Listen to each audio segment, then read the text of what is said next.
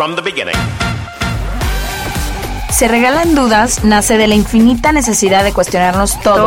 Todo. Todo lo que está a nuestro alrededor. ¿Por qué creemos lo que creemos? ¿Qué alternativas hay? ¿De dónde venimos y hacia dónde vamos? ¿Cómo tomar decisiones más informadas? Coexistir para vivir más intensamente sin dejar de crecer. Hemos tenido tantas dudas durante tanto tiempo que te las queremos regalar. Soy Leti Sagún Y yo, Ashley Franje. y en este espacio invitamos a Expertos, amigos, profesores, gente que queremos y que admiramos, que sabe y no sabe tanto. de todo eso que tendríamos que estar hablando. Even when we're on a budget, we still deserve nice things. Quince is a place to scoop up stunning high-end goods for 50 to 80% less than similar brands. They have buttery soft cashmere sweaters starting at $50, luxurious Italian leather bags, and so much more. Plus, Quince only works with factories that use safe, ethical, and responsible manufacturing. Get the high-end goods you'll love without the high price tag with Quince.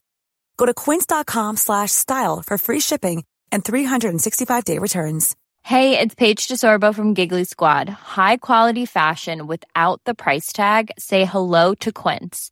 I'm snagging high-end essentials like cozy cashmere sweaters, sleek leather jackets, fine jewelry, and so much more. With Quince being 50 to 80% less than similar brands.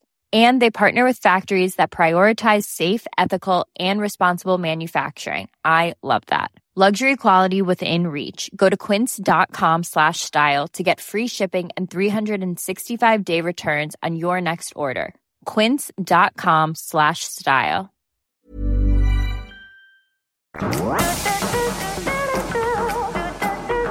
Bienvenidos a otro capítulo de Se Regalan Dudas. Una semana más muy emocionadas de estar con ustedes. Y para este capítulo mm, no intervenimos Ash y yo en el tema, más bien quisimos escucharlos a ustedes. Muchas veces les preguntamos de qué quieren que hablemos y el más recurrente de todos ha sido ansiedad, depresión, ataques de pánico siento, y ahorita lo veremos con el especialista, pero que es un tema mucho más común de lo que se habla porque hay mucho tabú alrededor. Eh, pero sobre todo que va en, en aumento año con año. Cada vez es más la gente que tiene depresión alrededor del mundo. Eh, la OMS la última vez que lanzó una cifra son 300 millones de personas los que sufren depresión y los ataques de ansiedad al parecer cada vez son más recurrentes y más fuertes en las personas.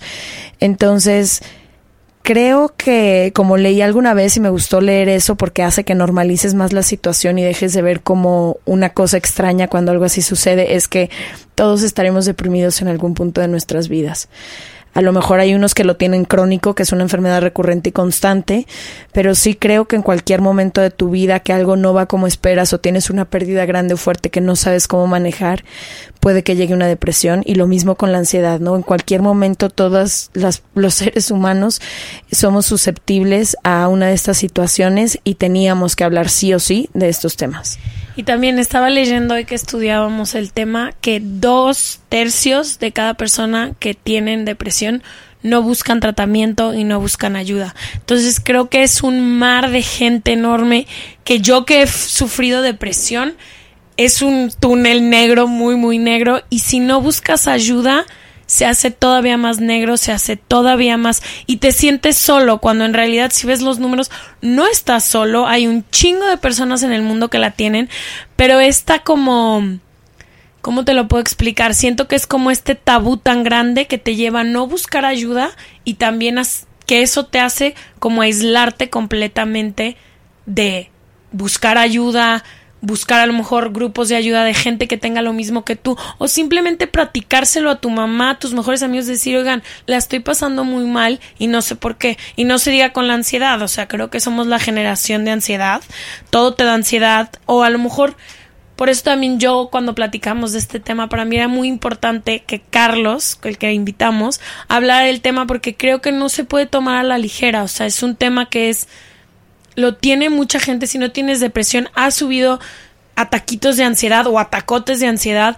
Y si no se habla con un experto, creo que hay demasiada información, no falsa, pero a lo mejor no completa y no queríamos darle como los argumentos y las herramientas a todo mundo para poder al menos empezar a caminar hacia poder superar esto.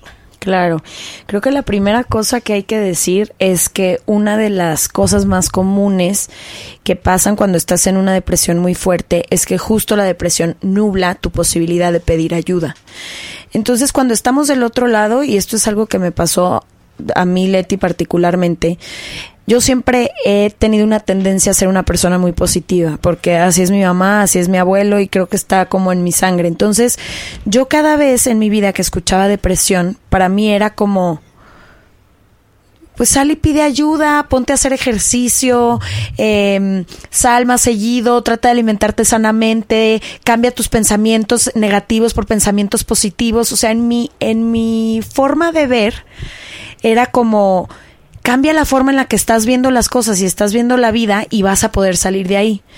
Hasta que me pasó, ¿no? Me llegó eh, por una pérdida que tuve, un pues una etapa de mi vida que estuve en una depresión y yo no lo sabía y hasta que no estuve en esos zapatos de literalmente no poder levantarme de mi cama. Me acuerdo perfecto, estaba yo ahí. No podía levantarme de mi cama, no encontraba ningún motivo o razón por la cual ni siquiera meterme a la regadera fue la etapa, la, fue el año laboral de mi vida más fuerte. O sea, la, las personalidades más importantes alrededor del mundo que he entrevistado sucedieron en ese año.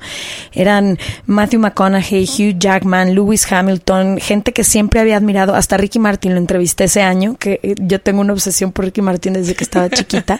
Qué oso. Y ni eso me podía casi levantar de la cama. Me levantaba por inercia, iba al trabajo, me daba igual a quién acababa de entrevistar, a qué parte del mundo acababa de viajar, nada, no había una sola cosa. No podía comer y luego cuando por fin podía comer quería tragármelo todo. Y entonces, por primera vez, me pude poner en los zapatos de una persona que tiene una enfermedad mental y decir, no es tan sencillo como decir pide ayuda y no es tan sencillo como decir hoy levántate y, sean y con ánimo. Sí, y decir pon una actitud positiva frente a la vida. Una enfermedad mental nubla la posibilidad que tienes tú de hacer estas cosas. Totalmente. O sea, yo en mi caso me dio una depresión como la más fuerte, porque suelo tener como episodios, pero la más fuerte que me dio tenía que 16 años, se acaban de divorciar mis papás, y a mí lo que me pasa cuando la paso mal en la vida, yo empiezo a dormir muchísimo. Entonces no me puedo despertar, todo el mundo a mi alrededor se da cuenta porque son noches de 14 horas dormida y luego siestas de 6 horas y así. Entonces empecé a, esto fue durante la prepa, empecé a dormir muchísimo y la psicóloga del colegio le habló a mi mamá a decirle, oye, creo que pues Ashley no está pasando muy bien, algo está pasando. Y ahí fue la primera vez que yo fui al psicólogo, que fui con Carlos, con el que va a hablar ahorita. De los 17 a los casi 30 que tengo hoy, ha sido un largo caminar, pero también es una ayuda constante que he tenido todo el tiempo porque yo sí tiendo a complicarme la vida muchísimo más y tú me conoces, soy muy mala para los cambios, soy me petrifico y no me puedo mover y yo siempre he necesitado tratamiento, o sea, yo siempre he estado en terapia. Creo que una vez que te conoces y sabes qué te puede detonar la depresión, qué te detona la ansiedad, es muchísimo más fácil, o sea, yo en cuanto empiezo a dormir, a ti es la primera que te digo de que, güey, no me puedo levantar.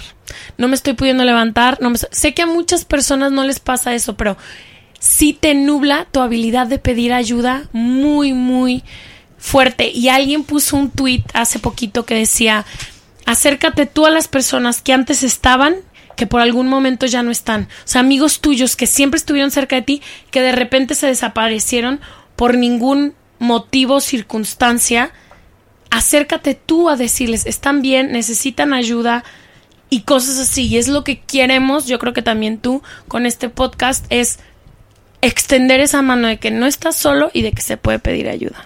Sí, o sea, entender que las personas que ya están en esta situación, como decíamos, de pronto sienten esa incapacidad de pedir ayuda, ven el vaso, déjate de mitad lleno, o sea, completamente vacío, no, no hay luz al final del túnel, no hay absolutamente nada.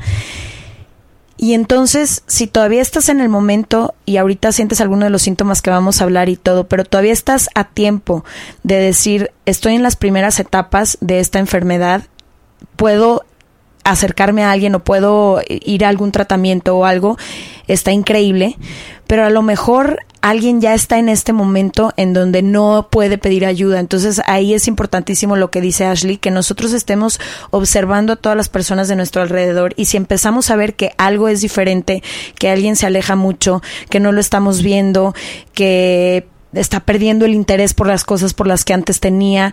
Acerquémonos nosotros, también es parte de nuestra, de nuestra responsabilidad, no nada más esperarnos a que alguien llegue a pedir ayuda. Pero creo que estaría increíble ya dar la introducción a nuestro invitado.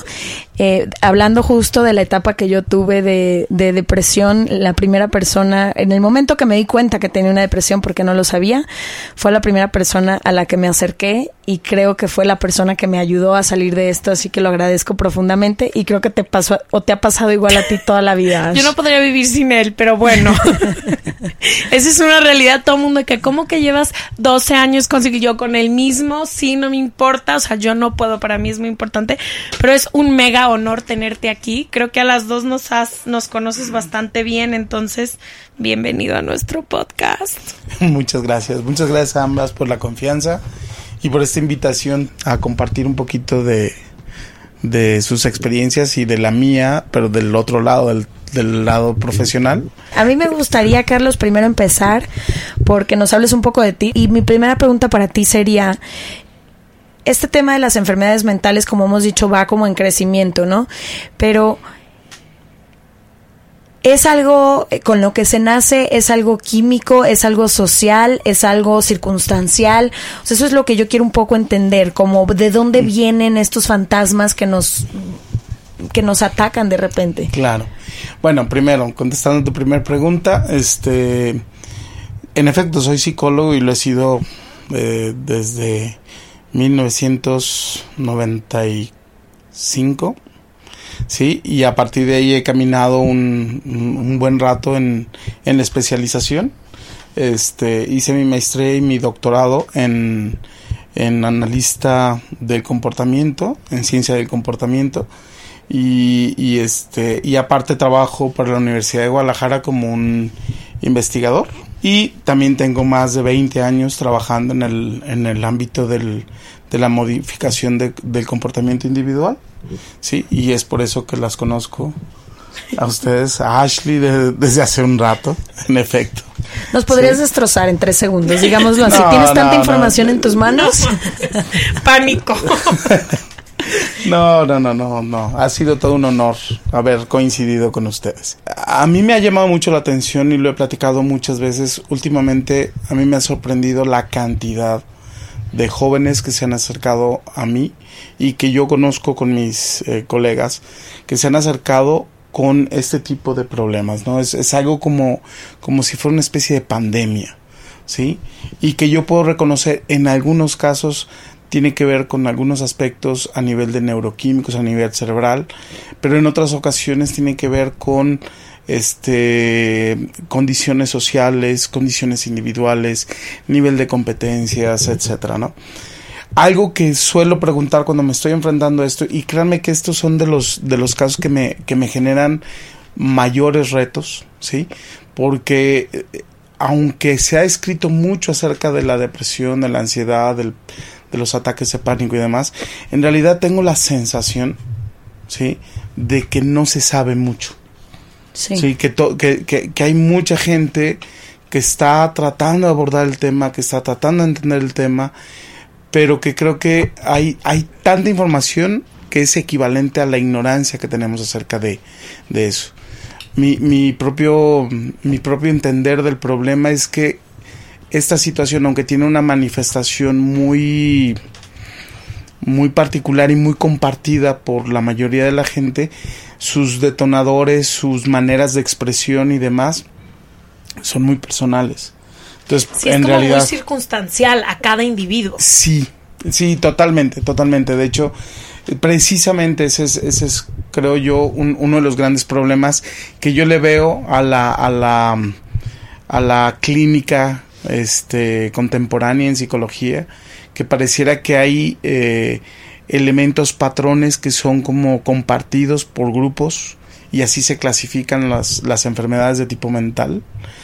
Pero este, en realidad, cada uno de los problemas tiene una base muy individual, este, totalmente circunstanciada a la persona, a su contexto, a sus creencias, y eso hace que se vuelva muy resbaladizo el, el poder ser efectivo en el, en el enfrentarse a este, este tipo de problemas. Si cada, cada persona va a ser un, un reto distinto porque las competencias, las habilidades, las redes sociales con las que cuenta la persona, el, el, el sistema de creencias que está ahí, este, pueden ayudar o pueden dificultar enormemente el que se progrese.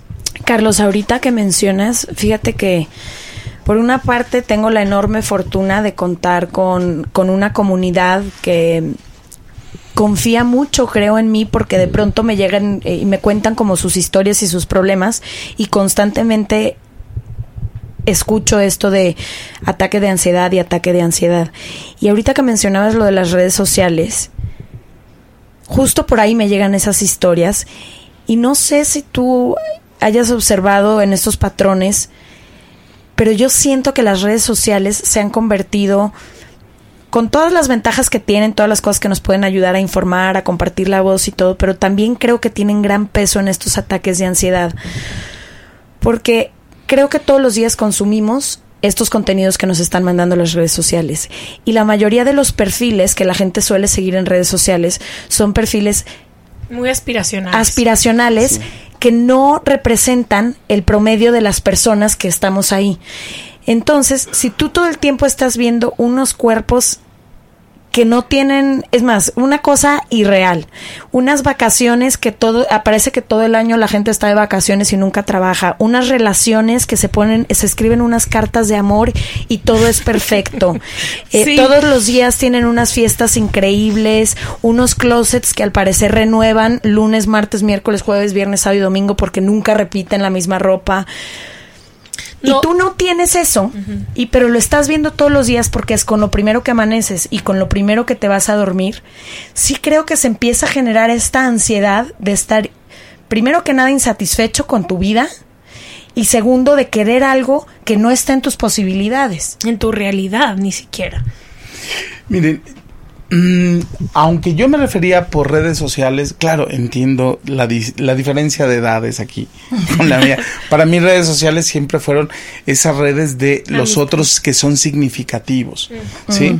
Este, que son estas gentes que siempre nos han acompañado y que ahora, claro, con, con las nuevas tecnologías, ahora nos acompañan a través de aplicaciones, a través de plataformas, donde expresamos ideas, pero normalmente lo que expresamos en esas, en, en Instagram, en Facebook, en, en estas redes, en, en, Twitter, normalmente son lo bueno de la vida o lo excepcional, que puede ser malo, pero es excepcional de la vida. Como que lo que ¿Sí? quieres presumir, casi, de alguna casi. manera, o de lo que quieres hacer que los otros sepan de ti. Uh -huh. Eso y es muy nadie selectivo. quiere saber de que pagué el viaje a 12 meses sin intereses y que además el cuerpo, tengo tres días sin comer para el cuerpo, o sea, todas las consecuencias que te llevan a este esta vida perfecta que se ven en que las se redes ven en, sociales. en, en, en, la, en, en, las redes sociales de hoy, ¿no? Pero curiosamente, y, y, a lo mejor no es, no es un no es una sobada de espalda, pero por ejemplo, ustedes dos platicaron de sus propias experiencias, ¿sí?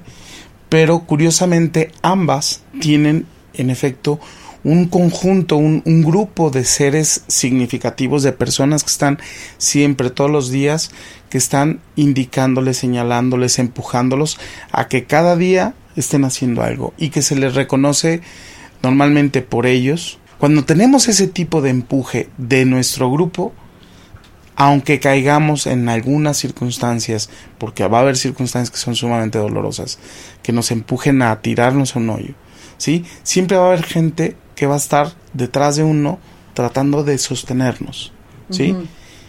El problema es cuando no tenemos ese grupo, esa red, esa contención.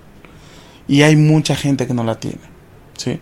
Pero en alguna ocasión cuando yo tuve un problema muy personal, muy, muy fuerte en mi vida, yo recuerdo que, que me acerqué a, a mi mentor en ese momento y yo le preguntaba, este, ¿cómo puedo salir adelante cuando todo está tan mal? ¿no?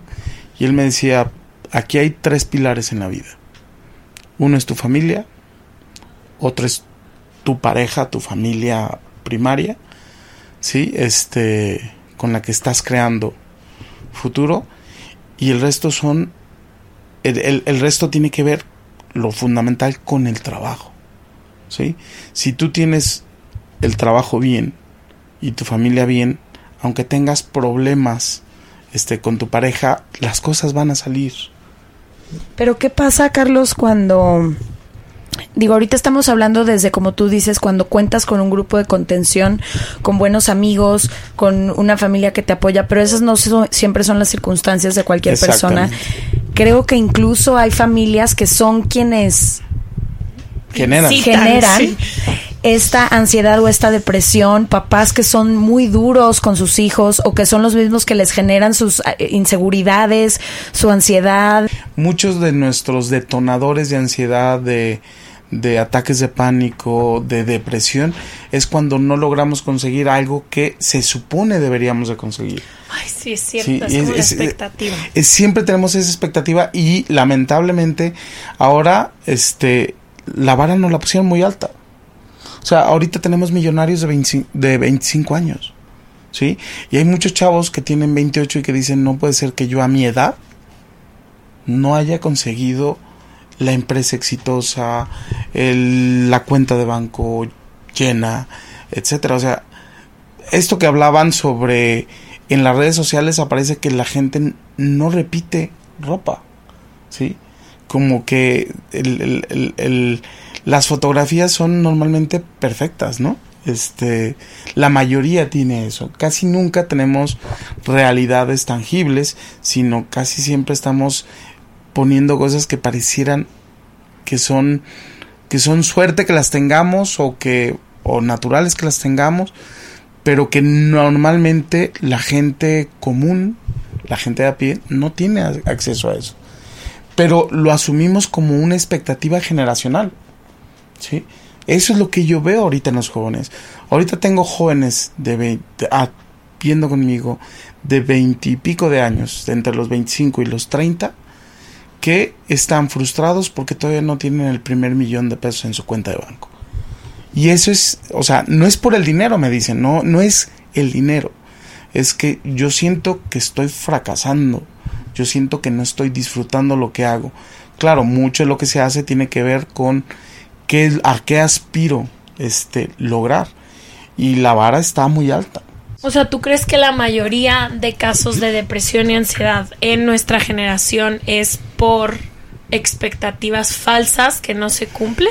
Más que falsas, son muy reales, o sea, porque lo vemos, o sea, ustedes se pueden salir ahorita a un a un a un mall y van a encontrar un montón de chicas que tienen cuerpos esculturales o chicos que tienen cuerpos esculturales.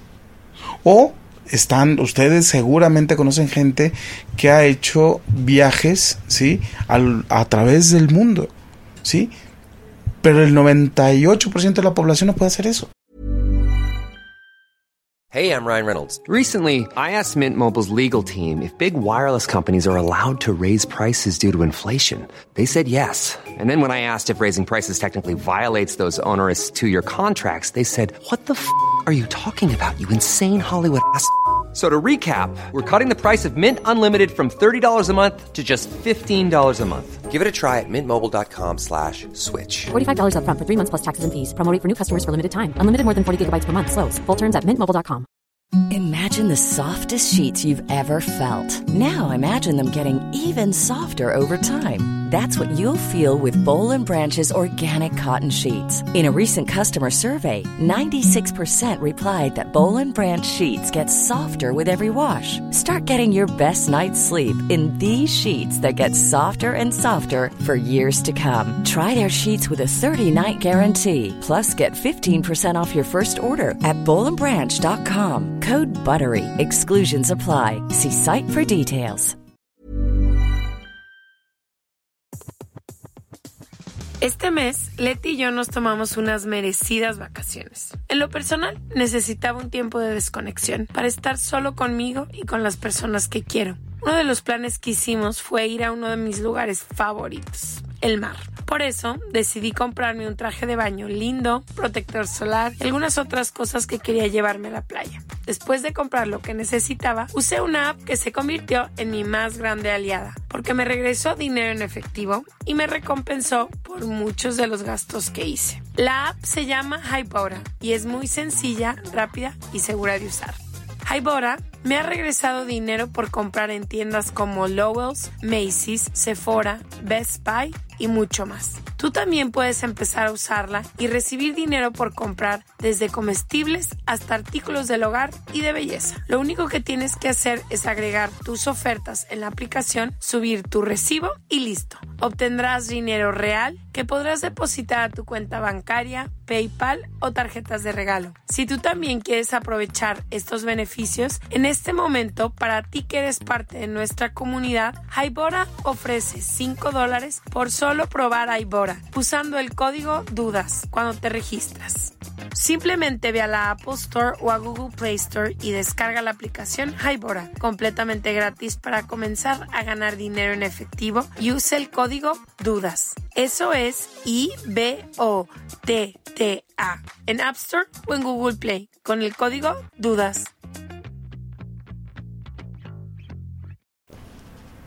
El 98% de la población nace con una carga genética muy particular. ¿sí? Y ese tipo de problemas, más bien, ese tipo de, de, cuestiones de, pues yo no tengo ese cuerpo, eh, generan que la gente vaya a los gimnasios y que vaya y que esté buscando ser ese modelo. No son falsos, pero insisto, hay veces uno tiene que adecuarse y tiene que aprender a reconocer cuáles son las virtudes y la belleza y la estética de su propio cuerpo, de su propio estilo de vida. Eso es lo que normalmente no, no se te aprecia. la manejo esa, pero lo intentaré. no te la manejo. Aún Sí. estamos en proceso.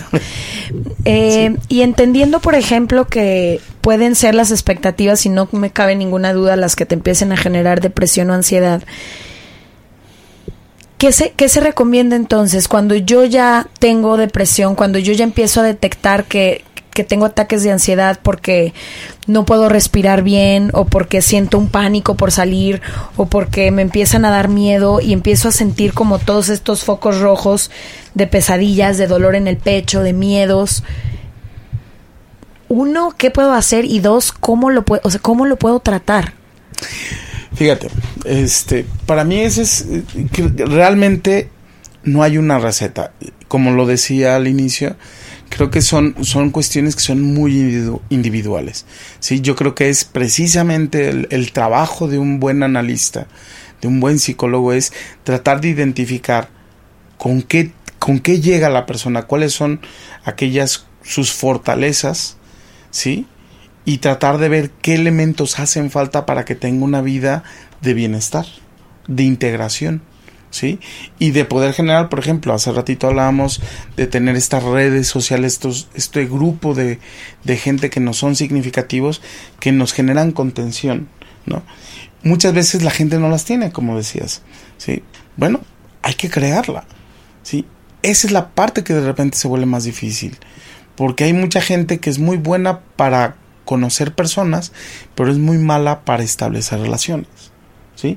Que ese es otro tema, ese es un, un tema que es muy fuerte, pero realmente creo que un- uno de los, para mí uno de los primeros elementos que promuevo normalmente en, en el trabajo cuando trabajo con estas gentes es que empiecen a generar esas condiciones de bienestar contacto con gente físicamente y que sea significativo, Pero que sea importante. De acuerdo que cuando tienes depresión, yo lo que menos quería hacer es hablar con nadie, ni contigo.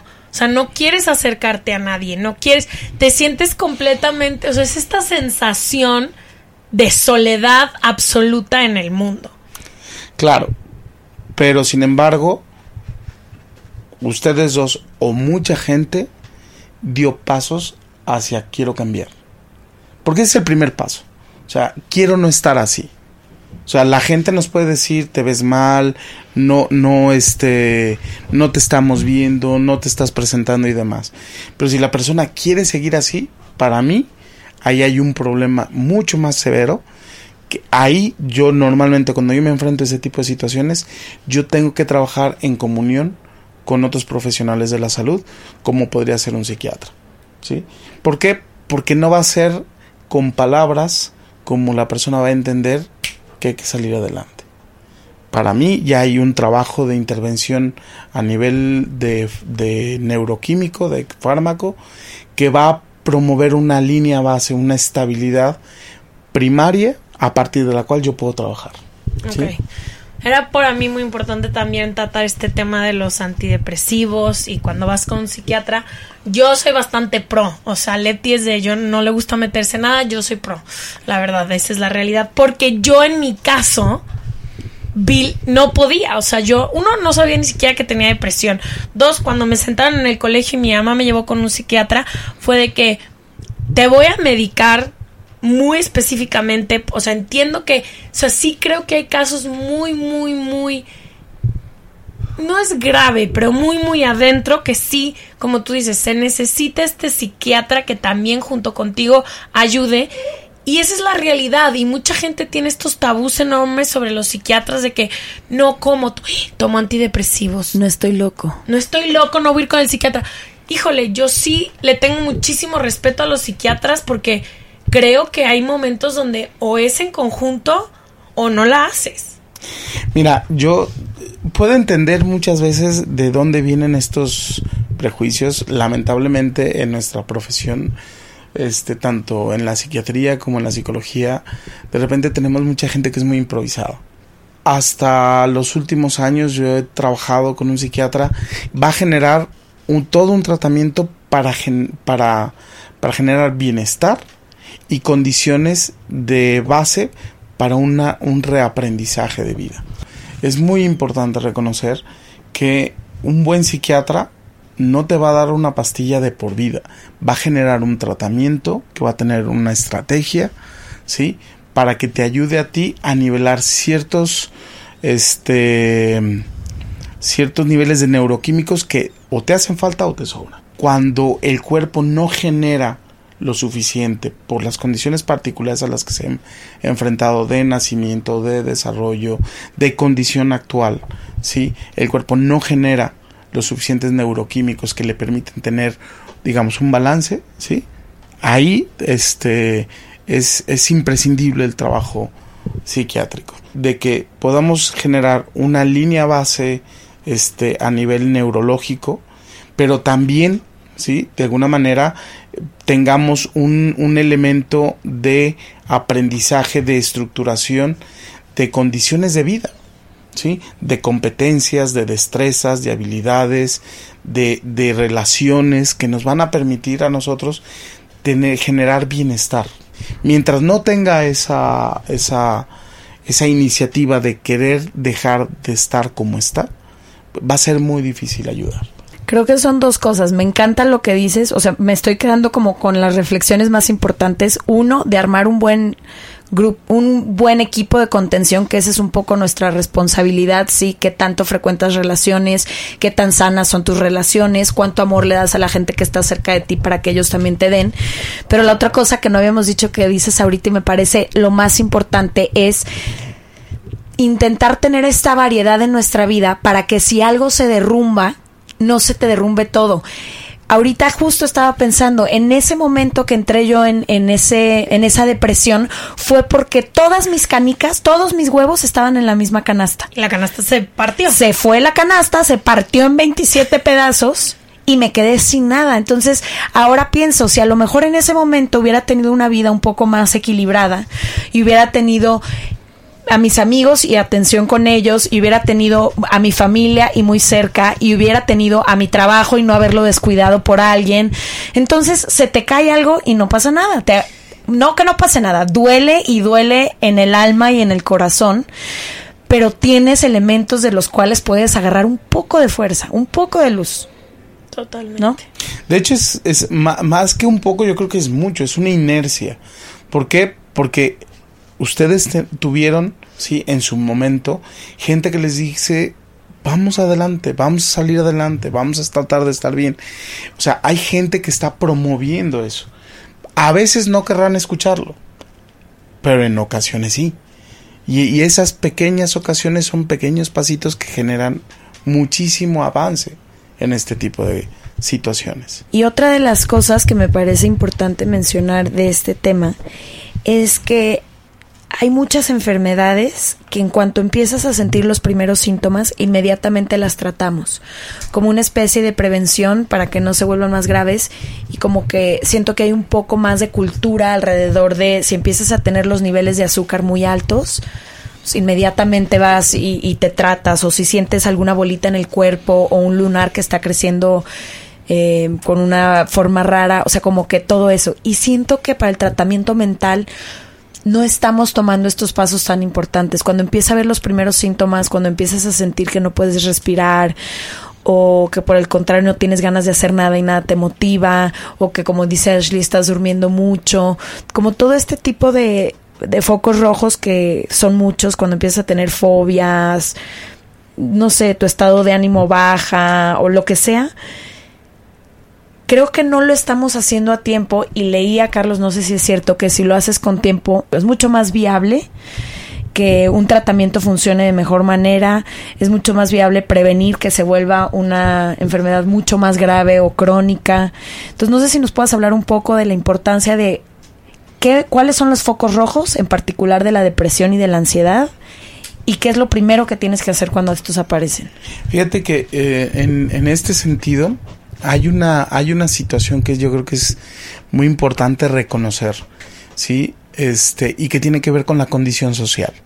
Ahorita, en general, los que vivimos en México, la verdad es que estamos viviendo en, una época donde hay muchas cosas que son sumamente dolorosas, sumamente cotidianas, ¿sí? Entonces, para poder dec decir, hablar de focos rojos, uh, en este mar de focos rojos que tenemos, o sea, realmente para, para los jóvenes ahora hay muchísimos elementos que tienen que estar al pendiente de ellos. ¿Por qué? Porque hay mucho riesgo social. Claro, es tan fuerte lo que está pasando allá afuera que se vuelve muy difícil ser diferencial respecto de qué me está pasando a mí. Es muy fácil explicar en la cotidianidad porque estamos mal. O también el famoso pensar no es tan grave, ¿no? Que yo lo escucho mucho de tuve un ataque, un ataquito de pánico un día, me asusté horrible, pero ya, no pasó nada. O a veces siento que tengo estados de ánimo y me siento muy triste, pero, o sea, es como un poco a lo mejor minimizar y no darle importancia hasta que ya te explota en la cara y literalmente no puedes respirar. Sí, pero precisamente es, es, lo minimizamos porque lo que estamos viendo alrededor es muy fuerte. Por ejemplo, uno puede tener un ataque de pánico, un ataque de ansiedad, pero a tu vecino o a tu, o a tu primo le están pasando cosas graves. Entonces, comparado con, pues la verdad es que no me está pasando nada hasta que se vuelve algo sumamente intenso. ¿Sí? Ahí es cuando todo brinca, ahí donde todo te explota en la cara, ¿sí? Pero, insisto, o sea, estamos viviendo en condiciones que son, o sea, si le vamos sumando como esta, esta demanda social a, a un prototipo de bienestar, de, de cuerpo, de, de, de, bienestar económico, etcétera.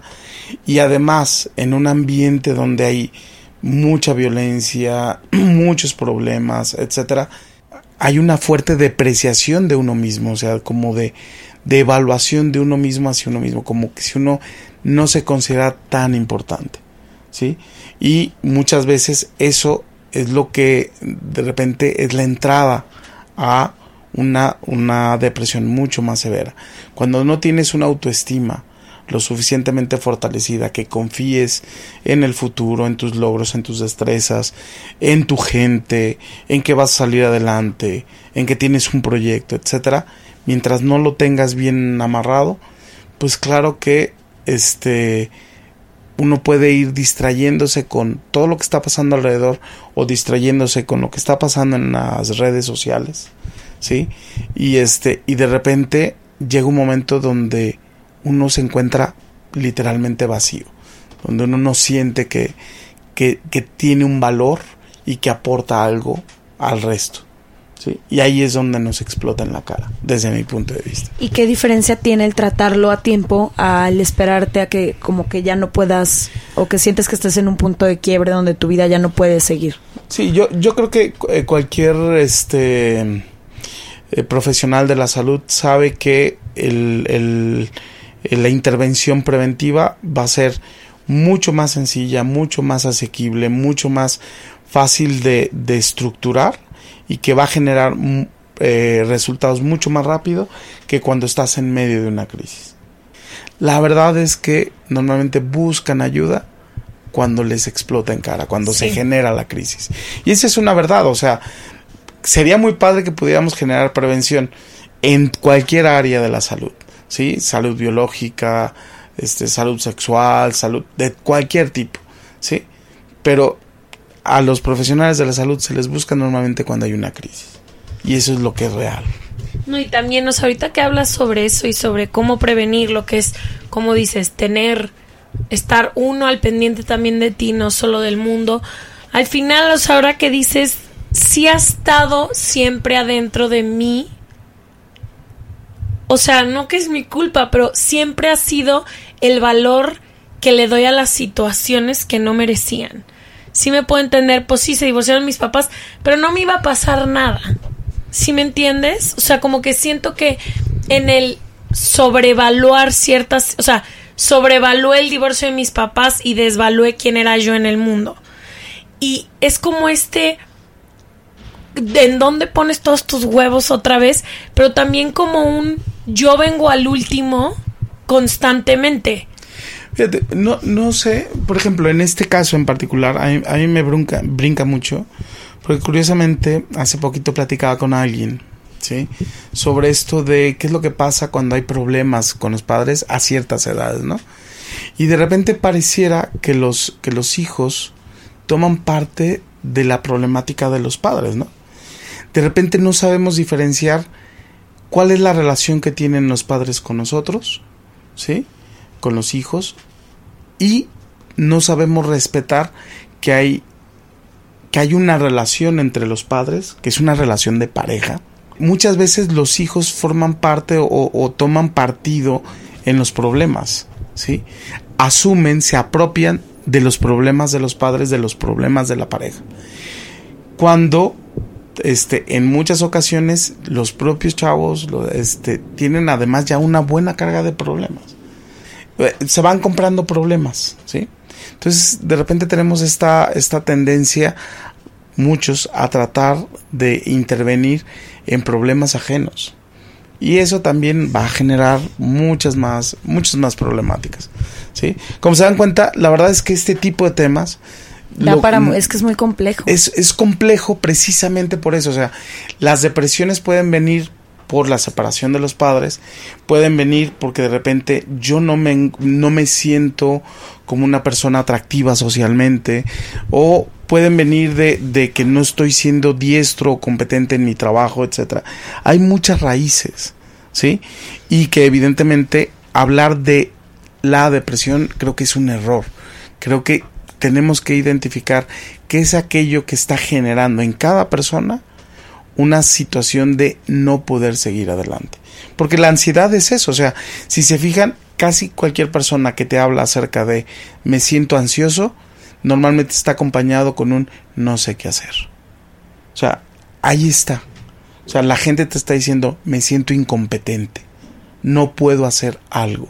¿sí? Y eso genera ansiedad y eso genera vacíos, genera hoyos. Que no es fácil llenarlos. Bueno, llegamos a la parte que no nos gusta, que es despedirnos. Me quedo con esta necesidad como de observarte mucho a ti porque dentro de ti está el construir una vida donde cuando llegue la posibilidad de una depresión o una ansiedad, sea muchis cada vez te tire menos, ¿sí me entiendes? Mira, sí te entiendo, pero aquí hay algo que quería decir desde el inicio y, para mí es muy importante. Las depresiones o ningún problema de este tipo, ¿sí? que esté vinculado además, la solución no está en uno, aguas. O sea, ¿Por qué? Porque eso es tanto como asumir que el problema está en uno. Uno siente estas cosas, pero lo que hemos tratado de platicar ahorita, para mí eso es muy importante, es que se den cuenta que son las circunstancias las que Mm. van haciendo que uno se siente imposibilitado. Pero esa es una sensación, no es que uno esté mal, es que las circunstancias no están siendo favorables. Aun cuando es genéticamente o biológicamente que esto está Esa es una condición, esa es parte de la circunstancia.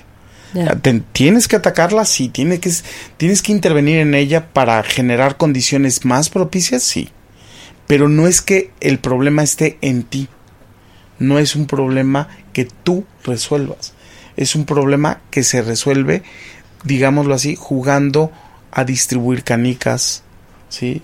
A poner diferentes canastas con huevos, a hacer grupos de, de grupos de personas que me son significativos, empezar a, a desarrollar destrezas para generar logros que me hagan sentir orgulloso. O sea, y eso no lo hace uno solo.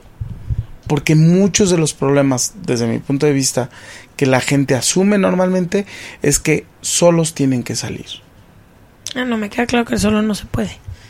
Exactamente. Y el problema no está en uno. El problema está en las circunstancias que no están siendo favorables. Lo que hay que tener es la inteligencia para acercarse a alguien que te ayude a distinguir cuáles son esos elementos que te pueden lle- llevar a estar mejor. Por lo menos es mi planteamiento. Ay, Carlos, pues te agradecemos muchísimo que nos acompañes. Em, creo que hablar de depresión y ansiedad tiene que ya dejar de ser un tema tabú y un tema de vergüenza. Como lo dijimos, cada vez somos más y en algún momento todos o alguien cercano a nosotros estará tocado por alguno de estos temas. E- Era importante hablar también de la prevención, hablar de que son tratables en todos sus niveles, pero mientras más rápido nos acerquemos a un profesional y profesional significa profesional porque como tú dices también en el mundo de la psicología como en el de la nutrición cada vez hay más gente que pues que al parecer se dedica a esto pero no siempre tienen las credenciales o el respaldo como para tratar un tema tan delicado como puede ser la depresión o la ansiedad pero por esta primera parte agradecerte a ti Carlos habernos acompañado No, Te pues, amo. no, Gracias. muchísimas gracias. Gracias Me por encanta sacarme de la tenerlas. depresión tantas veces.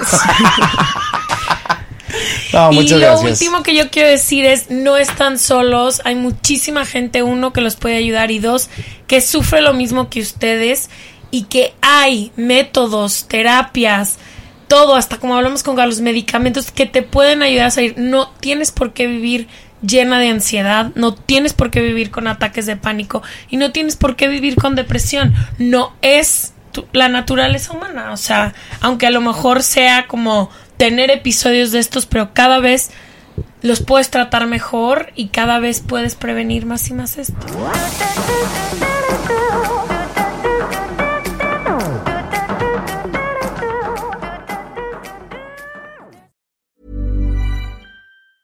Hey, it's Paige DeSorbo from Giggly Squad. High quality fashion without the price tag. Say hello to Quince. I'm snagging high-end essentials like cozy cashmere sweaters, sleek leather jackets, fine jewelry, and so much more. With Quince being 50 to 80% less than similar brands. And they partner with factories that prioritize safe, ethical, and responsible manufacturing. I love that. Luxury quality within reach. Go to quince.com slash style to get free shipping and 365 day returns on your next order. Quince.com slash style. Mom deserves the best, and there's no better place to shop for Mother's Day than Whole Foods Market. They're your destination for unbeatable savings, from premium gifts to show-stopping flowers and irresistible desserts. Start by saving 33% with Prime on all body care and candles. Then get a 15-stem bunch of tulips for just $9.99 each with Prime. Round out Mom's menu with festive rosé, irresistible berry chantilly cake, and more special treats. Come celebrate Mother's Day at Whole Foods Market.